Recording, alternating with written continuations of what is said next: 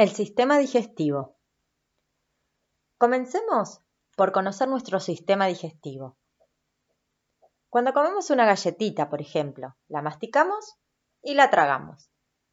Podemos sentir cómo baja por nuestra garganta, pero luego ya no somos conscientes de qué pasa con ella.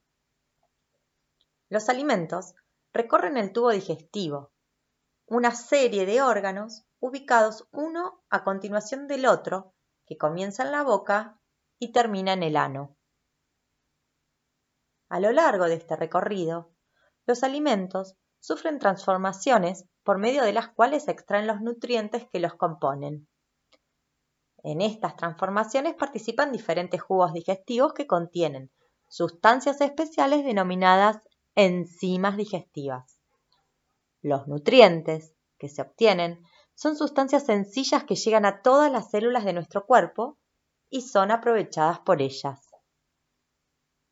También forman parte del sistema digestivo una serie de glándulas anexas, las glándulas salivales, el hígado y el páncreas.